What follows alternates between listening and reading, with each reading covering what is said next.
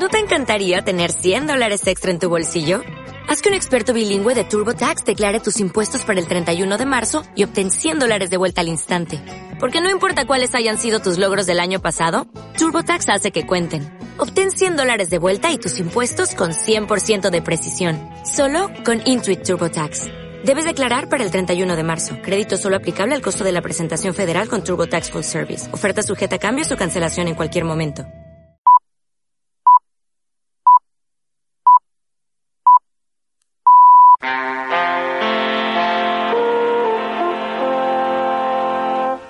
El capítulo anterior. Claro, no. Eh, esto él ha puesto en manos de Ferrera y de la mafia mediática, pues explotar este, este espectáculo mediático que va a ser el jueves y esta, insisto, es un gran base electoral, pero también, hombre, esto puede generar también el efecto contrario al que ellos prevían. Es decir, te voy a confesar algo, querido Santiago. Yo hace una semana no tenía nada claro si iba a ir a las urnas o no. Hoy tengo clarísimo que voy a ir a votar, además, más convencido que nunca, el próximo 10 de noviembre. Y tengo también muy claro que si hay una ocasión histórica en la que toca votar con la cabeza y no con el corazón, es el próximo 10 de noviembre. Y hay partidos que tienen posibilidades reales no imaginarias ni quiméricas reales de ser una alternativa y de arrebatar el gobierno a la izquierda y a Pedro Sánchez, y hay otros partidos, lamentablemente, que nos pueden caer muy bien, nos pueden gustar sus propuestas, que pero votarlos no es otra cosa que tirar el voto a la basura y fortalecer las expectativas de Pedro Sánchez. En Radio Cadena Española, Alt News. Comienza el día con el análisis más completo de la actualidad.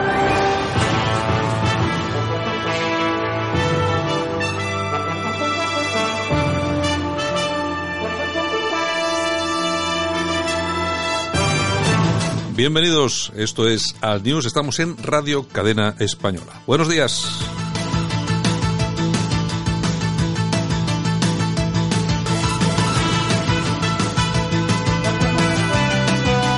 Y doy a Vido Raza Gana Técnica, este que os habla Santiago Fontenla. Bienvenidos, gracias por habernos escogido. Nosotros comenzamos aquí 60 minutos de radio como cada día, cada mañana, en Al News, con información y opinión diferentes, alternativas. Bienvenidos a Radio Cadena Española.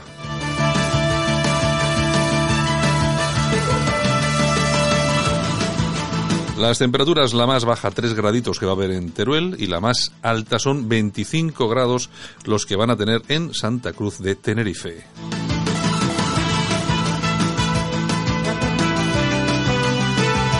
Las primeras ediciones de los principales periódicos llegados a nuestra redacción incluyen, entre otras, las siguientes noticias en sus portadas. En el país, los secesionistas desafían las advertencias del Constitucional. El Parlamento británico tramitará el Brexit por la vía lenta.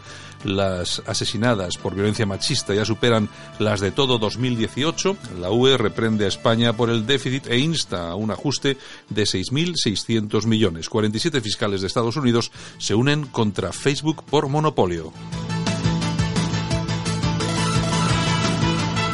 En el mundo, IZ elogia que la sentencia permita liberar pronto a los presos del 1 de octubre. Cinco mozos explican la represión, la presión del independentismo. Antes saludábamos a los policías, hoy nos abrazamos. Gonzalo, mil euros. Un apunte refleja la minuta que al parecer iba a cobrar el abogado de Puigdemont por blanquear dinero de Miñanco. Cordialidad en Japón, recelos sobre Cuba. El Parlamento impide que el Brexit culmine el 31 de octubre.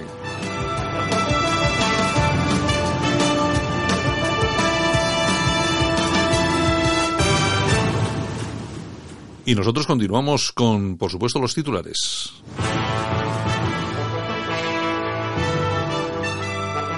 En ABC, crecidos ante los titubeos del gobierno. ERC, Junts per Catalunya y la CUP vuelven a desafiar al Tribunal Constitucional al pedir que el Parlamento repruebe a la monarquía, defienda el derecho de autodeterminación y reivindique la soberanía del pueblo de Cataluña para decidir su futuro.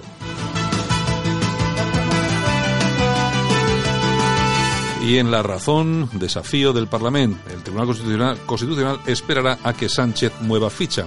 Casado irá a la marcha de Sociedad Civil Catalana en Barcelona, bronca de Bruselas a Moncloa por disparar el gasto, alivio de, en Estambul, habla el, el embalsamador de Franco, Franco estará como la momia de un faraón. Johnson plantea elecciones tras fracasar sus planes para el Brexit.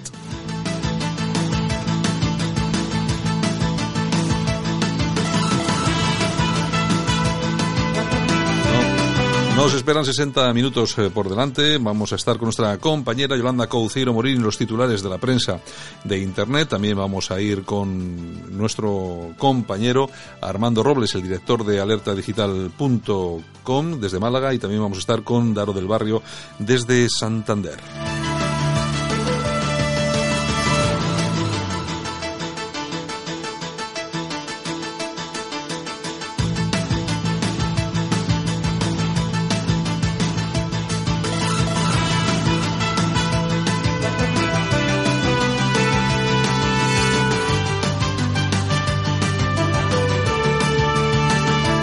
Dicho, gracias por unirse a la sintonía de Radio Cadena Española y a este programa en concreto, Alt News. Vamos a ello, vamos allá, vamos con toda la información del día, con toda la actualidad.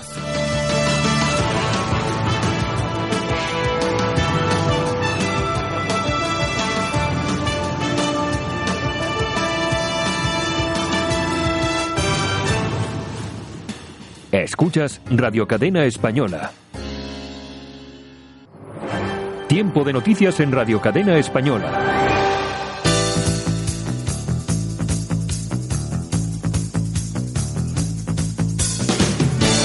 Ahora en Alt News, revista de prensa. Los titulares de los medios alternativos en Internet con Yolanda Couceiro Morín.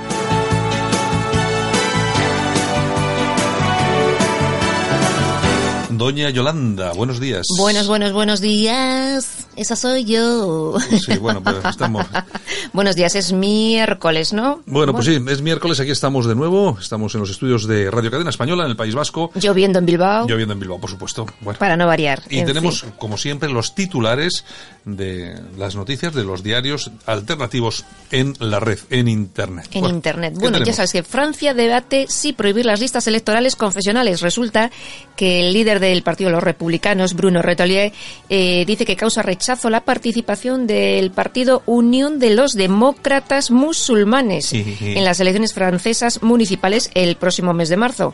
Y dice que algo así como el 30% de esos musulmanes en Francia consideran la Sharia por encima de las leyes republicanas. Claro, es que lo que siempre hemos comentado nosotros bueno, y no tampoco es que no nos hicieran mucho caso, eh, la verdad es que no nos hacían mucho caso, pero tú fíjate hasta dónde se extiende el problema, que ya son las propias autoridades, en este caso en Francia, pero bueno, esto se va a extender por toda Europa, eh, que ya están poniendo, pues eso, en, en, solfa todo este asunto, que es realmente problemático. De hecho, mira, estaba viendo en la razón que tienen en portada que Daesh habla español, amenaza a nuestro país cuatro, con cuatro vídeos en una semana eh, los difunden con subtítulos en castellano porque tienen aquí personajes que, que no saben el árabe. Bueno, Entonces... Eh, no, efectivamente, no, pero, es que, pero bueno, es que no es, el, no es la primera vez, tampoco va a ser la última, ¿eh? O sea, el DAES lo que tiene es una organización, sobre todo una comunicación muy potente, y sabe que el mercado hispano, no solamente español, sino el mercado hispano, toda Latinoamérica, es muy fuerte. Hay que tener en cuenta y recordar que el Islam está muy, muy implantado en zonas, por ejemplo, muy, muy extensas de México, todo lo que es Chiapas y todo aquello. El Islam está muy, muy, muy, muy pero que muy metido hasta dentro. Y hasta aquí puedo leer. Bueno, ya sabes que Vox ha propuesto que la avenida Santiago Carrillo de Dos Hermanas pase a llamarse Avenida Amancio Ortega. me parece estupendo, me apunto a la moción. Pues, sí, pues sí, oye, pues, pues, oye, es verdad, es que aquí se le ocurre, ¿no? Claro, y están quitando calles eh, franquistas y bueno, tenemos aquí a Carrillo, la Pasionaria en Company. En fin. ¿Qué más? Nos vamos a ramblalibre.com. Carlos Delgado. Albert Rivera es un juguete roto del Club Bilderberg. Delgado es el portavoz de ULEC, que es el proyecto municipalista de Leganés. sí. Y bueno, es una entrevista que le hacen en Rambla Libre y dice cosas interesantes, así que... Mm. Bueno, pues pero tú fíjate lo que dice, ¿eh? O sea, claro, es que eh, estos todos, todos cuando van al Club Bilderberg, porque además les invitan y tal, y cuando vuelven son, diferentes. les abducen y, vuelven, pues les yo sueltan. Me acuerdo, yo me acuerdo cuando se fue Rajoy a México, volvió y nada, nada, una ruina. Es una cosa increíble. ¿eh? No era el mismo. No era, el, mismo. No era el mismo. Bueno, pues ¿qué más? ¿Qué más seguimos. Alertadigital.com. Aquí tenemos una carta abierta a Guardiola. Es de Alex Sebastián, que lleva años en Guatemala defendiendo los derechos humanos, y le dice a Pep, ¿en España hay represión? Sí, la que ejercéis los indepes con los catalanes que no piensan como tú. Sembrar odio es lo que haces. Amigo mío Eh, bueno, es que de todos modos esto, qué carutas, ¿eh? Oye, todos estos deportistas que han eh, ganado dinero, pero bueno, a las puertas con la selección española, llevando la camiseta nacional, no sé qué. Oye, le están proponiendo para que sea el presidente de la Generalitat, a Pep Guardiola. Este, hay que, hay que acordarse, este no tuvo un día, no sé, ahí, ahí tuvo un problemilla de dopaje o algo, ¿no? Ay, ay, ay, no, Ah. sí, al- todavía le veremos eh, sustituyendo a, a Torra. Bueno, eh, oye, de mal en peor, vamos a ver, las Es- cosas, las cosas siempre, siempre dicen las cosas, no, no, a peor no pueden ir. Sí, todo Sí, puede empeorar. Pueden ir a peor, no te Todo, preocupes. todo puede ir a peor. Seguimos la tribuna del País Vasco.com. Nuestra historia y el pensamiento de nuestros compatriotas siguen causando admiración en Francia. Eh, se edita un libro allí en Francia eh, titulado La ley de hierro de la oligarquía de mi buen amigo Dalmacio Negro Pavón. Así que os recomiendo la entrevista y el libro. Muy bien, El diestro.es. ¿qué tenemos ahí? Pues aquí nos cuentan, y cuando profanen la tumba aquí de Franco, eh, ¿qué comodín electoral le va a quedar al PSOE? E? Porque, visto lo visto, se les acabó el chollo a los socialistas, ¿no? Bueno, no te preocupes, que ya sacarán alguna otra cosa, Se ¿eh? encontrarán con alguna Algo otra tumba. Algo encontrarán, seguro además, que algo encontrarán. En Estos son fin, eh, muchas cosas, son muchas cosas. Pero tontos no, ¿verdad? tontos no son, tontos bueno, no son. bueno. La Gaceta.eu, la ¿Qué tenemos Gaceta? Europea. Pues aquí os recomiendo una entrevista de Pablo Barrón a Mariano Gómez Ulla, que es el presidente del Club Financiero Atlántico de La Coruña, donde habla de la felicidad. ¿Y por qué habla de la felicidad? Pues porque se va a celebrar allí el World Happiness Festival, el Festival Mundial de la Felicidad. Oye, pero es que- que- oye, qué bonito esto de la felicidad. Happy Flowers. Oye, qué bonito esto de la felicidad. Yo es que lo oyes y te parece, pero, pero todavía hay gente feliz en este mundo. Oye, yo voy a ir al festival este. va a ser todo happy. Hay gente feliz, Dios mío. Bueno, bueno, ¿qué más tenemos? Ay, casoaislado.com. Y aquí tenemos a Fernando Alonso, que se lo deja claro a los indepes. España es el mejor país del mundo. Está preparando el Rally Dakar 2020 y en una rueda de prensa pues le han preguntado sobre Cataluña y ha dicho que conoce todo el mundo y que como España pues que no hay nada. Hombre, pero eso lo dice Fernando Alonso, pero vamos, que, que también lo digo yo, ¿eh? Y, y yo también. Y yo no sea, conozco, no conozco a todo el mundo, pero me da igual, o sea, no. Como España, ninguno. Bueno, ¿qué más tenemos? Nos vamos a ir a las toñejas. Ah, pues me parece muy bien. Vamos a ir con nuestra amiguita Idoya. Perdón lo de amiguita. Pero, bueno. A ver, eh, ¿a quién le vamos a dar unas toñejas? Eh, pues para Pedro Sánchez. Que se, que se las daría todos los días, porque todos los días me da opción a darle toñejas. Sí, todos los días hace algo, Y sí. esta vez, pues bueno, pues porque se va a Cataluña y se lleva ahí a los colegas con el subfusil de asalto por si acaso le pasa algo. Como un cobarde. Bueno, yo vi una vez, yo estaba estando en Madrid, un- una- no sé qué estaba en Madrid, y resulta que llega a la feria, a IFEMA o alguna cosa de estas. Ah, sí, Sarkozy. el- Sarkozy. Exacto, me acuerdo. Bueno, bueno, bueno, bueno, bueno, bueno, ¿Qué era bueno. aquello? Lo de lo del Pedro Sánchez es una broma, o sea, un tío en el en el maletero. Llegaban, además en Llegaban, Sí, ¿no? sí, un tío en el maletero con un pedazo de fusil. o sea, si hay un atentado, vamos, vamos, vamos, vamos. Vamos a ver, yo no me quejo, vamos a ver, yo no me quejo de que este hombre vaya eh, con escolta, con armamento. Y de lo que yo me quejo es que si estás diciendo que no pasa nada, ¿por qué todo eso? No, y a la policía y a la Guardia Civil que está allí, oye, déjales de defenderse. Claro, claro. Entonces, no, a mí me parece bien el presidente del gobierno, aunque no te guste el presidente, pero Tiene por que ser, ir, pero por sí. el presidente tiene que ir cubierto y tiene que ir tal. Pero bueno, pero es que luego no nos vendáis o no nos queréis vender que no pasa nada en Cataluña. Exactamente. Y los que tienen que ir a defender allí Cataluña, a los pobres guardias civiles y a la Policía Nacional y tal, eh, no les dan ni armas, ni chalecos, ni nada. O sea, allí les tiran lavadoras y mira, a la UCI. Lavadoras. Bueno, Exacto. ¿qué más? Aplausos. ¿Para quién tenemos? Para Martirio. Hombre, Martirio. Hacía cuánto tiempo que yo no escuchaba hablar de Martirio. Pues mira, le han hecho una entrevista y ha dicho, a mí se me llena la boca cuando digo España porque lo digo con cariño. Bueno, oye, pues muy bien. Oye, ¿no? se merece Pues un aplauso bien. de hoy, ¿no? Oye, pero muy bien, muy bien, Martirio. Yo me acuerdo de Martirio que iba con la peineta Y aquella. sigue la peineta, sus gafas oscuras y tal. Sí, es verdad, yo me acuerdo que sí. Así que cuando se lo quita nadie la conoce, nadie sabe quién es Martirio. es verdad, va por ahí va, y va de, va de incógnito. Claro, claro. Bueno, pues esto ha sido todo por hoy, señores. Eh, besitos desde Bilbao y nada, nos oímos mañana. Bueno, pues venga, Yolanda, nosotros que continuamos aquí en Al News en Radio Cadena Española.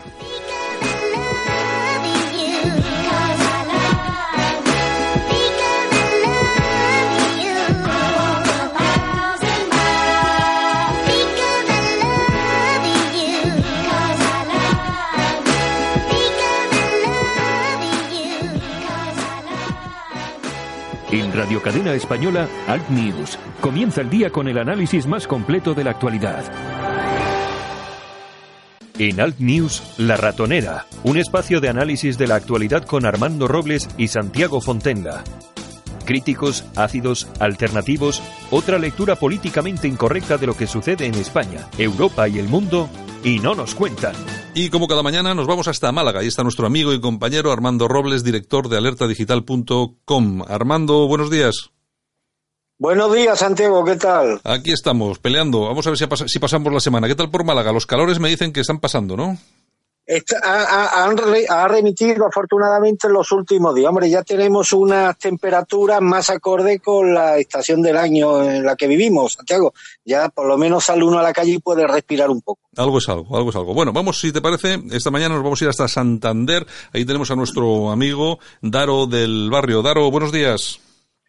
Muy buenos días, Santiago. Muy buenos días, Armando. Muy buenos días a todos los oyentes. Mientras estamos aquí con el primer café de la mañana, eh, miramos por la ventana y desde luego que nos está visitando el mal tiempo, la lluvia, el viento. Así que todos aquellos que se desplacen por la carretera, cuidadito al conducir. Bueno, esto, tú has visto nuestro amigo Daro, eh, Armando, que viene en Cantabria, saben hacer radio, ¿eh? Un espectáculo, un espectáculo.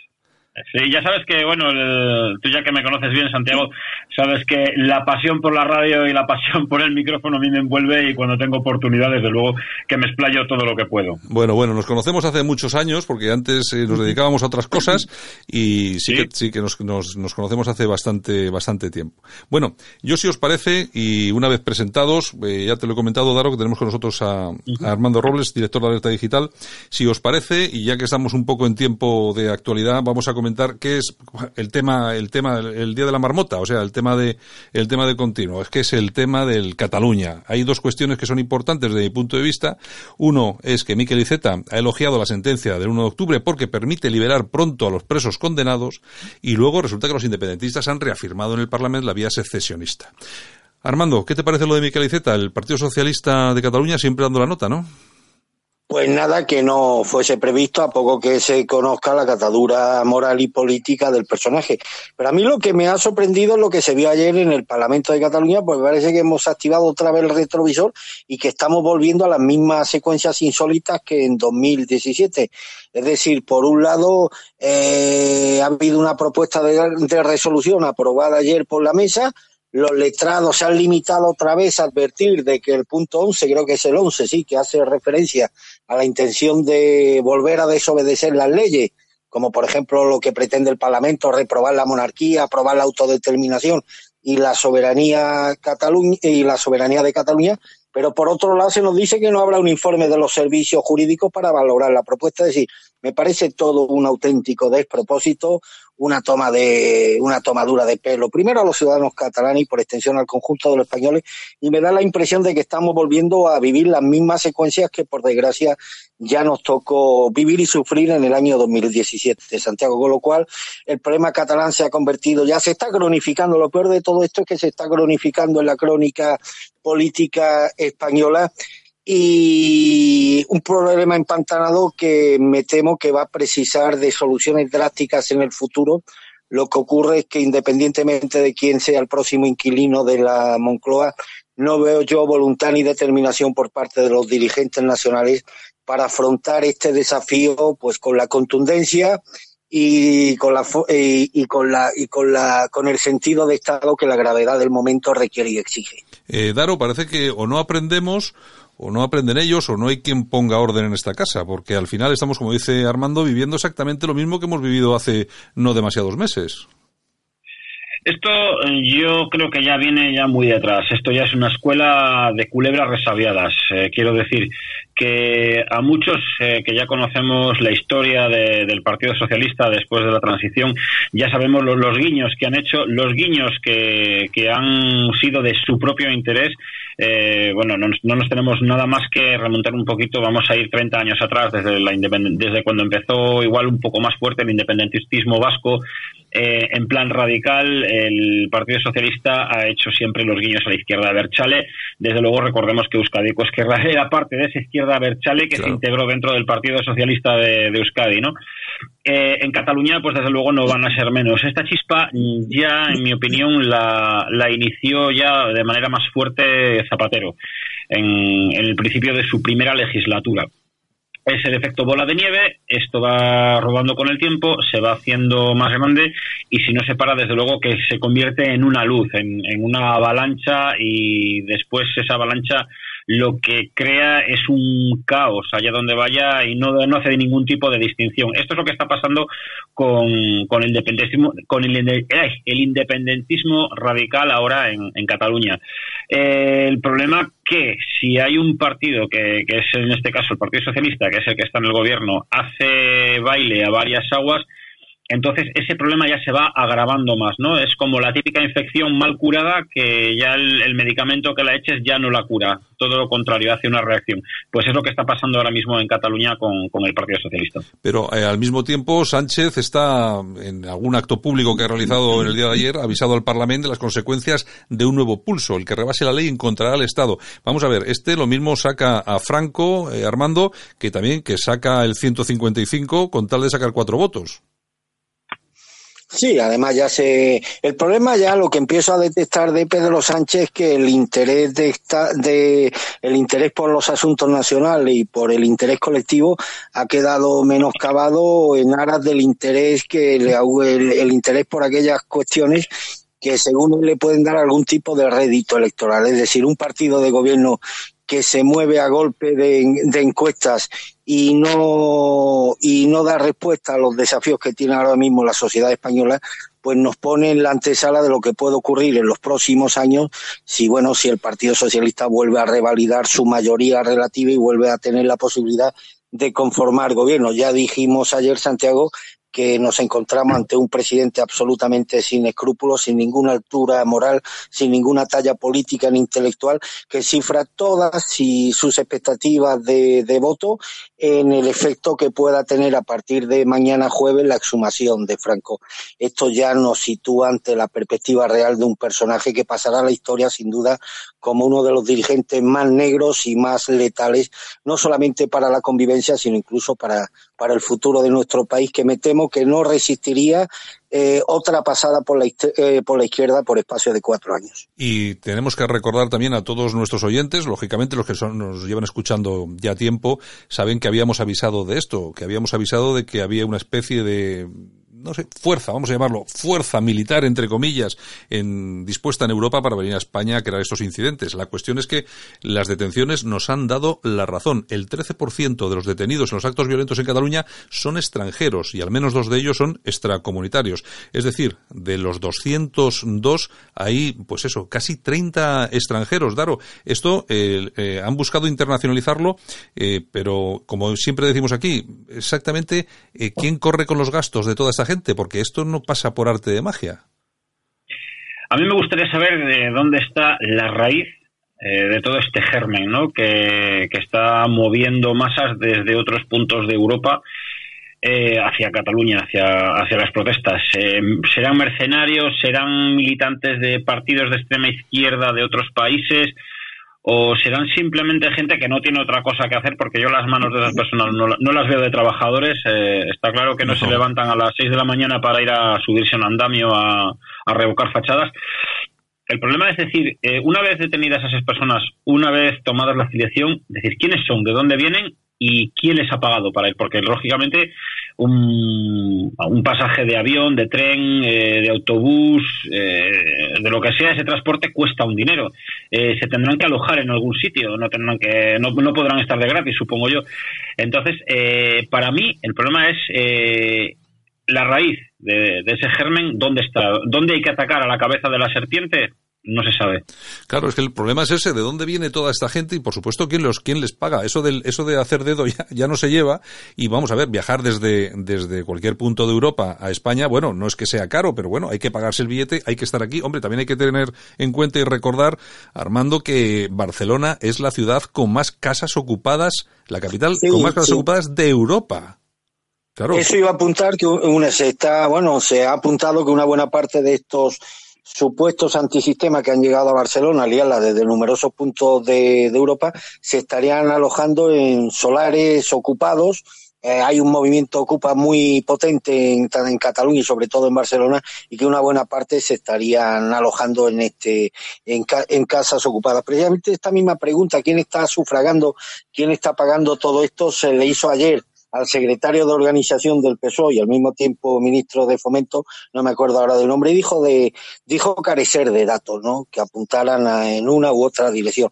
Mal, mal estamos y el número dos del Partido Socialista desconoce ante, en medio de la espiral de violencia más grave que se ha producido en nuestro país en estos 40 años de partitocracia, mal es que el, el número dos del partido en el gobierno no tenga información respecto a quienes han podido estar sufragando la llegada a España de todos estos elementos incontrolados que han causado un daño, me temo, muy difícil de reparar tanto a la convivencia en Cataluña como a la del conjunto de España, con unos efectos devastadores en cuanto a eh, rotura del mobiliario urbano, eh, policías heridos, eh, manifestantes heridos, es decir, que son, son heridas que van a ser muy difíciles de cicatrizar.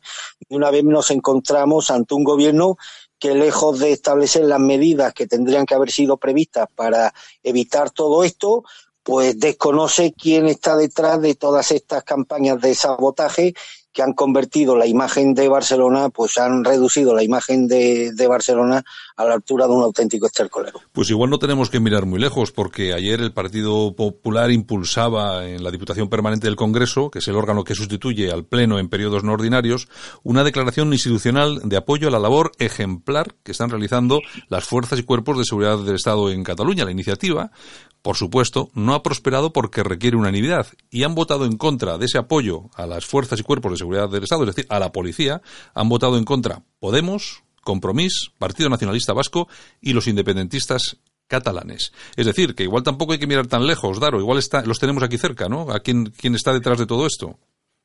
A ver, eh, no cabe duda que las siglas cantan, ¿no? Eh, a mí, de todo esto, fíjate, eh, te voy a decir una noticia que, que, me ha puesto un poquito de mala leche, un poco de mal talante. Uh -huh. Que el, el, exalcalde de Santander, Íñigo de la Serna, que llegó a ser sí. ministro de fomento, sí. dice que la situación en Cataluña no es lo suficientemente grave como para aplicar el 155. Entonces, ¿qué tiene ya? ¿Que morir gente? O sea, si, si ya mismamente desde un partido de gente de un partido de derechas como es el Partido Popular. Bueno, que ya no se sabe si es de derechas, de, si es, si no, no, se sabe ya de lo que es, ¿no? Eh, ya tiene la duda, ¿vale? Que si esto es su, suficientemente grave, si hay que apoyar, si hay que hacer una intervención total de la comunidad autónoma catalana, eh, ya hay esas dudas en un partido de derechas. ¿Qué vamos a esperar de los demás? Pues lógicamente que van a ir en avalancha en contra de. Claro. Sí, hombre. Yo ahí, yo ahí, y ahí sí tengo que, hombre, en honor a la verdad, Santiago, sí es justo hacer eh, la aclaración que este tema merece. Escuché ayer la, la, bueno, me sorprendió también el titular que apuntaba en la dirección que está comentando el compañero, pero me fui a las declaraciones de Ignacio de la Serna y lo que dijo es una cosa para mí repleta de lógica. Mire usted, tenemos unas elecciones dentro de 18 días y aplicar el 155 en este contexto, primero que no va a dar tiempo porque eh, aquí se siguen unos procedimientos administrativos. Esto no llegaría a aplicar el 155 mañana, lo que te pida el cuerpo. Tiene que haber tres requerimientos, según establece la ley. ¿eh? Tres requerimientos a Torra, eh, tres requerimientos que, cuya respuesta no se ajusten a lo establecido en nuestro ordenamiento jurídico y luego tendría que haber una mayoría absoluta en el Senado que activase la aplicación del 155. Estamos hablando en un escenario, en un país que, que, va, que va a afrontar unas elecciones decisivas en tres semanas. Dijo el 155 no va a dar, no va a dar tiempo en tres semanas. Lo que sí sería urgente es activar estas medidas previstas en la Constitución que tengan como principal objetivo, ahora mismo el objetivo más inmediato es el cese del presidente de la Generalidad que lejos de proporcionarle a los catalanes la estabilidad y la paz y la tranquilidad que debiera un alto cargo institucional, lo que está precisamente convirtiéndose en el principal pirómano contra la convivencia en Cataluña. Yo creo que estas declaraciones de, de Íñigo de la Serna se ajustan bastante a la, a la a, a, a, a, la actitud razonable que cabe esperar de un político que huye de la demagogia y del populismo y que afronta una situación tal y como hay que quisiéramos muchos españoles que se pudiera aplicar el 155 en la situación de emergencia en la que vive la convivencia en Cataluña, pero me temo que los plazos serían absolutamente insuficientes de cara, de cara a la puesta en marcha de una medida que requiere primero tiempo que no tenemos, pues tenemos unas elecciones en tres semanas y unos procedimientos que no harían sino alargar este clima de inestabilidad y de zozobra que vive, que se vive ahora mismo en Cataluña. Lo más urgente es activar los mecanismos legales que pueden conducir a la destitución inmediata de Quintorra y ese debería de haber sido el objetivo primero del gobierno y de Pedro Sánchez. De todas formas, Armando, yo lo que no entiendo es que este PP, y es, es que muchas veces es, imposible de entender, ¿por qué se mete en ese fregado? ¿Por qué tiene que, entrar en esas declaraciones que lo único que generan ahora mismo, como tú bien dices, a 15 días de las elecciones, eh, incertidumbre en muchísima gente e incluso algunos que puedan pensar, bueno, estos, estos señores en qué, en dónde están? ¿Por qué? ¿Por qué se meten en estos líos? Pues bueno, pues porque hay dirigentes del PP que ya han conseguido este hombre ya no va a revalidar su posición como ministro, ya no va a ser ministro en un hipotético futuro de gobierno del PP y se convierten en versos libres que actúan a veces al socaire de su propia voluntad sin tener en cuenta los intereses electorales de, su partido y demás, ¿no? Pero en fin, son unas declaraciones que podía haberse evitado, en eso estoy completamente de acuerdo, pero en honor a la verdad tengo que decir que el contenido de lo que manifestó el ministro de la Sena no se ajusta, no se ajusta a la literalidad que han que aparece en algunos titulares donde mm. parece que hay un rechazo del Partido Popular a la implantación del, ciento, del 155. Lo que ha dicho es algo tan lógico, es que tenemos tres semanas de aquí a las elecciones y es materialmente imposible poder activar este recurso que contempla la Constitución dentro de los plazos que establece la propia ley porque eh, Daro, lo que tenéis ahí en, en, Santander es para echar de comer aparte. Tenéis también allá Revilla, eh, oh. que, que, yo creo que es el único apoyo, que eh, pero apoyo real ahora mismo que tiene Pedro Sánchez, ¿no?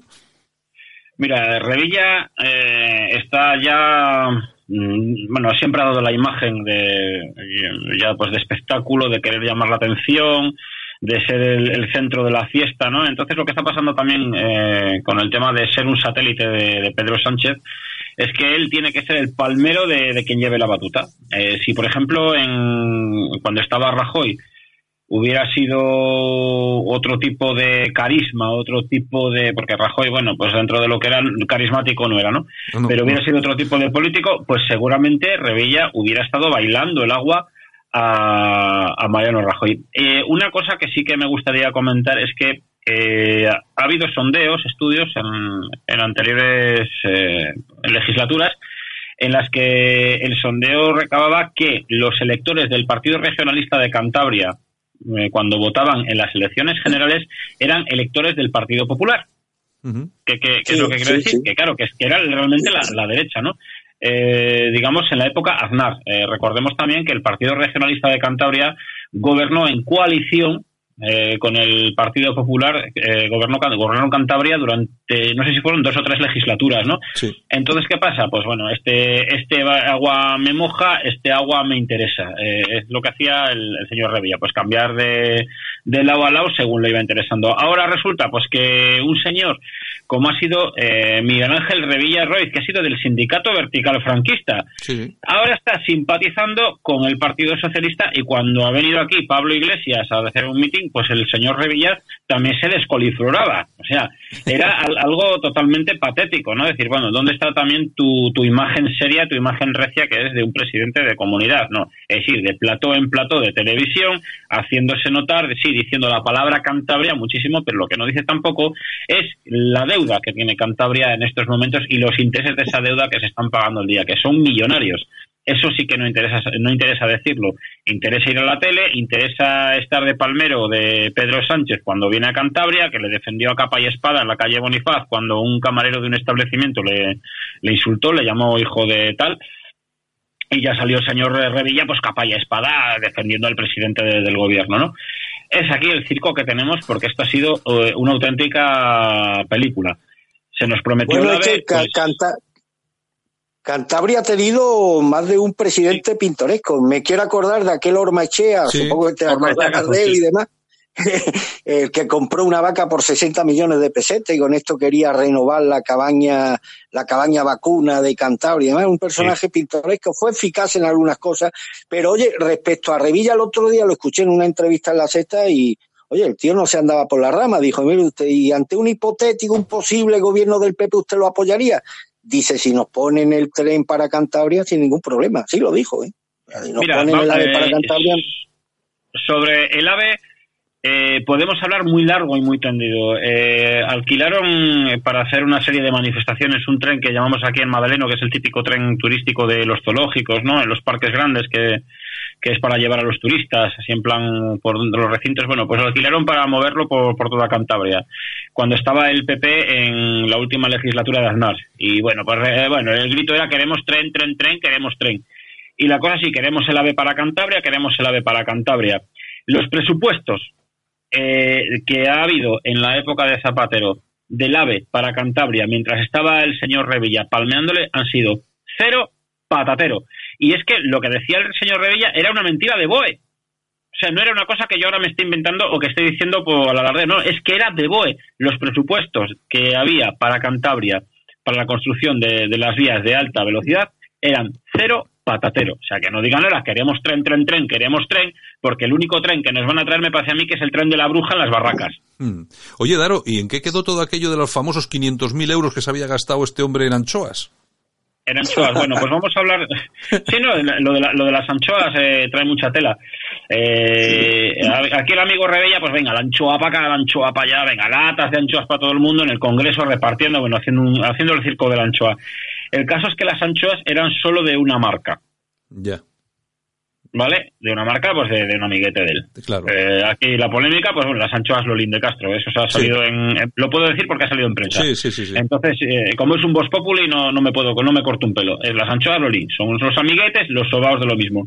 Mira, eh, si queremos promocionar Cantabria, vale, vamos a, partir de, una cosa. Aquí tenemos eh, aeropuerto internacional y tenemos puerto de mar de, conexión ferry con, con, Inglaterra y con Irlanda, ¿vale? Es una pena eh, que cuando bajan los turistas ingleses del ferry se encuentren la publicidad de Llanes, Asturias, se encuentren la publicidad de San Juan de Gastelugache en Vizcaya, pero no se encuentren la, las publicidad, los trípticos y folletos de sitios de Cantabria que no sean los típicos de siempre, por las cuevas del Soplao y las cuevas de Altamira. Aquí también existe el Valle de Cabo Herniga, existe la Reserva del Saja, Bárcena Mayor, Los Tojos, eh, Carmona, Puente Nansa, Polaciones, que es el pueblo de, Revilla, ¿no? el, el Alto Nansa, eh, y la carretera que lleva a los picos de Europa, que es paradisíaco totalmente. O sea, que es un, son unas zonas eh, que yo os recomiendo pues para conocer si tenéis un plan de fin de semana, porque son unas pasadas. Y no solo existen las anchoas y los sobas, pues existen las picayas chamarugas, los tortos, las corbatas, los corazones, los sacristanes, y más eh, las pantortillas de Reynosa, el pan de Orzales, o sea, existen muchísimas cosas. ¿Por qué solo promociona las anchoas y los sobaos? Chico, pues si tienes la capacidad de ir por, por la televisión, de ir por los medios de comunicación promocionando los productos de Cantabria, pues promociona a todos. Claro, claro que sí. No solo los que te, no solo los que te dan una serie de, de royalties para tu bolsillo. Y 500 millones de, o sea, perdón, 500 millones, ya, ya me voy, ya, es que me entiendo y ya añado ceros, ¿no? Los 500.000 euros de anchoas, bueno, pues sabemos que es eso, pero sabrá, será que habrá algún eurillo más que se ha colado, pues para otras cosas. Sí, que yo no digo que haya un interés propiamente crematístico, pero seguro, seguro que alguna cosilla hay por ahí, algún apoyo, alguna ayudita. Eh, eso, eso seguro, seguro, ¿eh? Bueno, oye, pues, si os parece, vamos a cambiar de, vamos a cambiar de tema, porque lógicamente, otro, otro, otra de las cuestiones importantísimas que tenemos sobre la mesa es, pues, eh, la exhumación de Francisco Franco. Y bueno, el, prior del Valle ha denunciado ante el juez el acceso inconsentido de la Guardia Civil a la Basílica. A mí lo que me llama poderosamente la atención de esto, Armando, es que la Guardia Civil esté parada en Cataluña y metan la, Guardia Civil armada hasta los dientes en el Valle de los Caídos. Eh, son cosas que no acabo de entender, ¿o sí?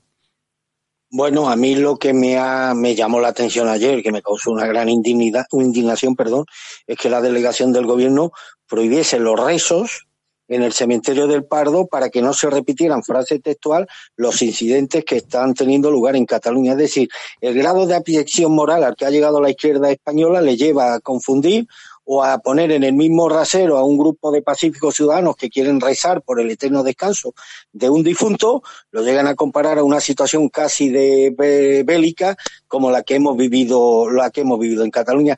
Está siendo todo demasiado descarado. Mañana va a ser una jornada muy triste sobre todo a partir de que los medios de comunicación, los medios progresistas van a convertir las, la, la, exhumación de Franco y su posterior traslado hasta el cementerio de Mingo Rubio en todo un espectáculo mediático intentando arañar el mayor número posible de votos para la, para la izquierda.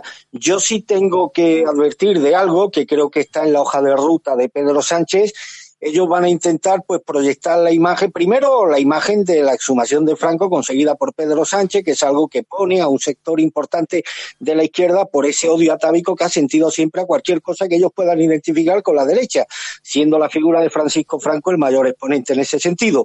Pero yo lo que temo es que se produzcan algunos pequeños incidentes, porque tú sabes que aquí esto del volumen de los incidentes da igual, luego la prensa progresista y las cadenas progresistas lo sobredimensionan y una simple algarada pues aparece como, como una gran reyerta y demás.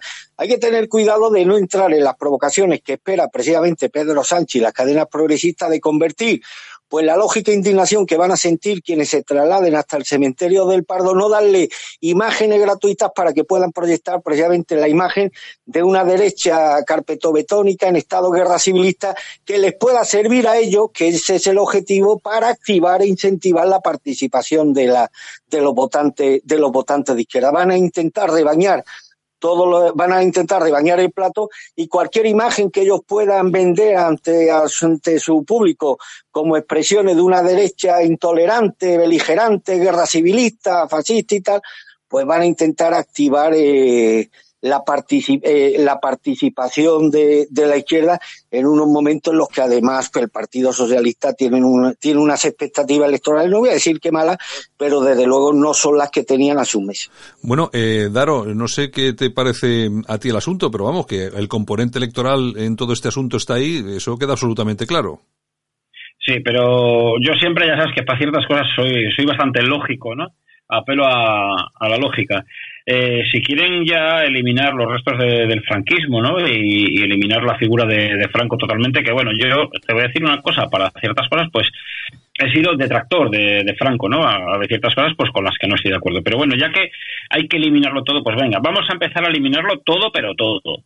Eh, vamos a eliminar ya eh, la paga de verano, vamos a eliminar las viviendas de protección social, vamos a eliminar las vacaciones pagadas, vamos a eliminar todos los beneficios de la seguridad social que, se crearon durante el régimen. Claro, eh, si hay que eliminarlo, pues bueno, malísimo, malo, malísimo, vamos a eliminarlo todo. ¿Qué pasa? Que nos queremos coger, tan de izquierdas que somos, tan republicanos, también nos queremos coger eh, el puente de la Constitución o el puente de la Inmaculada, ¿no? Pues entonces con el tema del franquismo lo mismo, vamos a eliminar todos los vestigios del franquismo. A ver qué les parece a, los progres, pues eh, eliminar todos esos beneficios que dejó el régimen. Si eliminamos una cosa hay que eliminarlo todo lo que conlleva.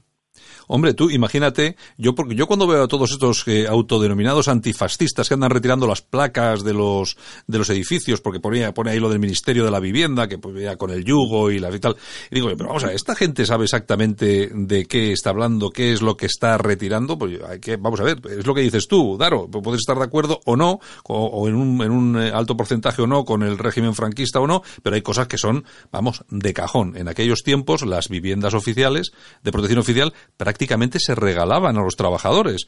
Eh, bueno, es lo que dices tú. Bueno, venga, pues eh, devolverlas. Las habéis heredado de vuestros abuelos o de vuestros padres, devolver las casas, ¿no? Exactamente, que lo mira.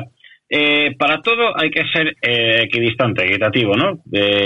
si dicen que habría que haber devuelto a, a las víctimas del franquismo, que yo respeto, ¿eh? que a mí no me, no me cabe en cabeza que, haya gente muerta por una guerra civil y por ideas políticas. Pero bueno, si hay que, si hubiera que, echar un poquito atrás el tiempo y habría que devolver todo lo que la familia, el Franco y su familia, ¿no? Eh, se quedaron en beneficio después de la guerra, bueno, pues oye, igual eh, el, 80, el año 82, que era, el, me parece, cuando Felipe González tomó posesión de la presidencia por primera vez en la primera legislatura, pues igual era el momento de haber confiscado los bienes y habérselos devuelto al pueblo. ¿Por qué no lo hicieron?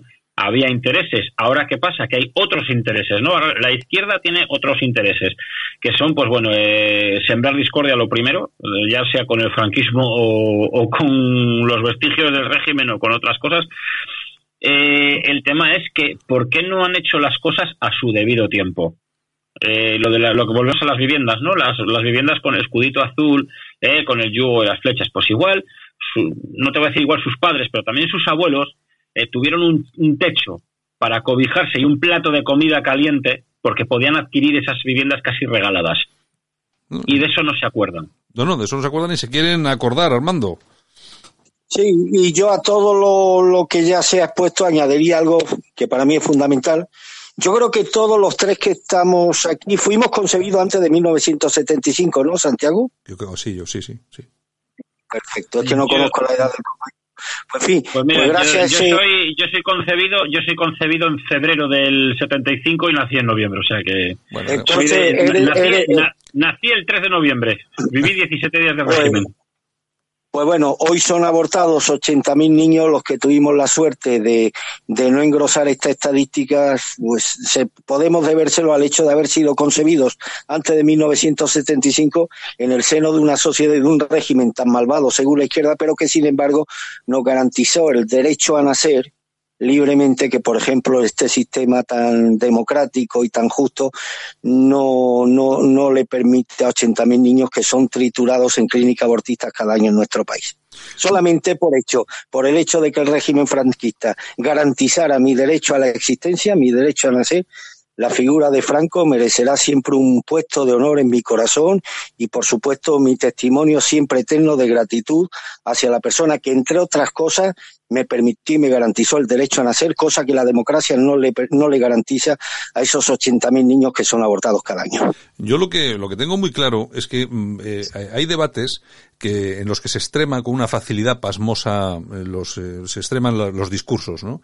Y yo creo que efectivamente es imposible hacer un análisis absolutamente negativo del franquismo y es también absolutamente imposible hacer una lectura eh, o positiva o negativa, es decir, radicalizarlo. Hay cosas buenas, hay cosas malas. Lo que estaba comentando Daro ahora mismo con todo el tema este de las viviendas, de tal, pero bueno, oye, imaginaros también, por ejemplo, que, oye, vamos a, vamos a deshacernos de los pantanos que hacía Franco. Yo me acuerdo cuando decían, es que Franco lo único que hizo eran pantanos. Pues menos mal, porque si no llega a hacer los pantanos, imagínate cómo estábamos. Pero bueno, a mí lo que me, a mí lo que me llama mucho la atención es que siempre se radicalicen los, eh, los discursos eh, y se extremen los discursos a lo positivo y a lo negativo, cuando hay que reconocer que había cosas buenas, había cosas que no eran tan buenas, y punto y final. Yo creo que estamos hablando de otra cosa, y además estamos hablando de esto porque nos obligan a hablar de esto, porque ahora mismo estamos aquí en la radio hablando de esto porque hay alguien que nos obliga a todo esto. Y lo que digo yo es, al final, con lo sencillo, vamos a ver, al Valle de los Caídos, Armando, al Valle de los Caídos no iba nadie hace tres meses. Está claro. No iba nadie. La gente, los, los que les gustaba Franco, los nostálgicos, como los queramos llevar y llamar, eh, eh, pues se tenían en su casa, me imagino que tendrían una fotito o yo qué sé, y pero no iban al Valle de los Caídos. Resulta que ahora hay colas todos los días y ahora tienen que coger, como este tipo, y ha cogido dos Super Puma, ¿eh? del ala aérea para, eh, por si acaso se estropea uno, para llevarse el, el ataúd de, de, Francisco Franco. Es decir, vamos a ver, aquí esto es todo un montaje y, y, nos, y nos, obligan a tomar unas posiciones eh, en este debate siempre extremas a, la que yo me niego a entrar. Yo me niego a entrar en este debate, en, ese, en, ese, en esa pelea constante, que mis familiares estaban en, en las cunetas y tal. Vamos a ver, yo lo digo siempre, es que mis abuelos, a mis abuelos lo cogieron en, una, en, una, en, el, en el paredón de una iglesia y lo fusilaron. Y eran, eran eran, nacionales. Yo no estoy todo el día recordando en este programa de radio, oye, que es que mis abuelos dónde están, es que los fusilaron. Pero coño, es que ha pasado ya el tiempo. Yo también doy la razón a Daro que efectivamente, si hay un señor que está en una cuneta, pues hay que recuperar su cadáver. Pues claro que sí. Pero una cosa es recuperar el cadáver y otra cosa es hacer política con los cadáveres. Eh, Daro, ¿qué es lo que se está haciendo aquí? Pues fíjate lo que han conseguido, que el Sí, adelante. No, muy breve. Fíjate lo que han conseguido, que el tiempo que le estamos dedicando al tema de la exhumación de Franco no se lo estamos dedicando, por ejemplo, al aviso de hoy de Bruselas, a España o ayer, perdón, que es bastante grave de que el presupuesto para 2020 no asegura el ajuste exigido. Esto ya nos confirma de pleno el escenario de desaceleración del que tanto hemos advertido en esta casa, Santiago. Estamos hablando de la exhumación de Franco y no de los temas de comer, que estos sí competen de una forma directa y de qué forma al futuro más inmediato de millones de españoles. Efectivamente, estamos hablando de cosas que, con las que no va a comer nadie, porque con esto de Franco no va, no va a comer nadie, pero sí es cierto que la ministra de Economía y Empresa en funciones, Nadia Calviño, confirmaba ayer que la carta remitida por la Comisión Europea al Gobierno, en la que advierte el riesgo de incumplimiento de déficit, era previsible. Es decir, que eso sí que son cosas del comer. Eso sí creo que es bastante más importante que no ponerse a sacar cadáveres del Valle de los Caídos o de donde sea. Mira lo que ha apuntado esta tarde, ayer por la tarde, Santiago. Eh, mm, fíjate que estamos hablando del Valle de los Caídos y no del hecho de que el gobierno de Sánchez ha sido incapaz de coger la rienda de una economía que acumula la mayor deuda pública de su historia, ¿eh? Eh, de hecho, bueno, eh, y lo único que plantea el gobierno es, es el mayor hachazo fiscal de la historia si gana las elecciones, que sería cinco veces el, de Rajoy, y cuyas primeras consecuencias pues están eh, van a estar, están a la vista ya de cualquiera que le interese y le preocupe las cuestiones de comer. Destrucción récord de empleo y afiliación a la seguridad social en agosto, la mayor desde hace diez años, y que al igual que la de entonces no es coyuntural, sino el comienzo de una nueva crisis y además estamos viendo el desplome de la bolsa y lo que te rondaré Morena. Y un dato del que no se está hablando precisamente porque el tema de Franco lo está opacado todo, es que los inversores han sacado ya más de 60 mil millones, Santiago, y no debido a las crisis externas que afectan a muy poco, sino al temor real que está suscitando un gobierno caótico como el de Pedro Sánchez, donde la descoordinación es total y el sectarismo absoluto. Fíjate qué temas más importantes para precisamente hablar de ellos en plena precampaña, pero todo está siendo focalizado por Cataluña y por la exhumación de Franco. Yo espero que los dirigentes de la derecha, del PP, de Vox y de Ciudadanos, pues no olviden que las cuestiones económicas son uno de los puntos flacos del gobierno de Pedro Sánchez y sería un error enorme, un error de cálculo enorme, centrar todo, focalizar la campaña en los temas que más puede convenir a la estrategia del gobierno. Bueno, pues yo, si os parece, vamos a ir despidiendo. Pero antes tengo que preguntarte, Armando, en la portada de Alerta Digital, ¿qué lleváis hoy? Pues te lo digo, te lo digo ahora mismo. Es un artículo de Laureano, de Laureano Benítez dedicado precisamente a la figura excelsa y nunca bien ponderada de Arturo Pérez Reverte. Se titula Las empanadillas de Arturo y el piolet de Trotsky. Se refiere que yo no lo sabía, o sea, yo no seguí esa entrevista, a una entrevista que le hicieron a, Arturo Pérez Reverte en la sexta, en el programa del sábado por la noche, se le hizo un tal Iñaki López, y entonces le preguntó acerca de su opinión sobre la exhumación de Franco. Respuesta de Arturo Pérez Reverte, Santiago, que lo piquen y con la mojama hagan empanadillas de carne, me da exactamente lo mismo, me importa un carajo. Bueno, es que el reverte... Entonces, el, el bueno de Laureano le saca punta y yo aprovecho al final del artículo para reproducir el artículo de Marras, ¿te acuerdas? Sobre la anécdota que me tocó vivir con Arturo Pérez Reverte en Melilla, gracias a la cual, o a pesar de la cual, recibí la única hostia que a mí ha tenido nadie valor de, de, dar, de darme en mi, en mi, ya larga existencia, Santiago. Bueno, sepárate un poquitín del, teléfono, que, te oigo. últimamente, no sé, estás ahí un poco exaltado, creo yo, con esto de la campaña electoral, Armando. Bueno, oye, pues nada, si os parece, acabamos ya. Entonces, eh, muchas gracias a Daro del Barrio desde Santander, a nuestro buen amigo, que espero que no sea esta la última vez que estás aquí con nosotros. Pues también agradeceros este huequito que me habéis hecho aquí en, este programa, esta, esta maravilla, porque la radio, la verdad, que tiene un empuje, una magia que no tiene ningún otro medio de comunicación. Desde luego, espero yo también contar con, un sitio aquí en más ocasiones, porque tenemos muchos, muchos, muchos temas de los que hablar eh, y, y tendremos mucho que contar. Yo ahora, pues mira, voy a hacer eh, un guiño aquí a Armando y voy a estar viendo la, portada del Arta Digital para, para empaparme un poquito más las noticias que seguramente sea a raíz de, cosas que más que comentemos más adelante en, este programa. Así que yo encantado de, estar aquí con vosotros y, poder eh, explayarme un poquito a través de las ondas de radio y también, bueno, que de la, de la magia de Internet que hace a través de las, de las redes sociales y demás, que, llegue la radio a, más oyentes. Está claro. Bueno, Armando, también un abrazo muy fuerte para ti. Mañana regresamos. Un abrazo, Santiago. Venga, hasta luego. En Alt News, La Ratonera, un espacio de análisis de la actualidad con Armando Robles y Santiago Fontenga. Críticos, ácidos, alternativos, otra lectura políticamente incorrecta de lo que sucede en España, Europa y el mundo, y no nos cuentan. En Radio Cadena Española, Alt News. Comienza el día con el análisis más completo de la actualidad.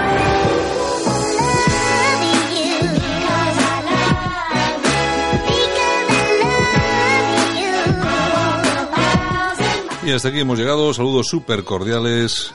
Dodia Vida Broza Gana Técnica, este que os habló Santiago Fontela. Mañana regresamos aquí al News y por supuesto a Radio Cadena Española. Hasta mañana. Chao.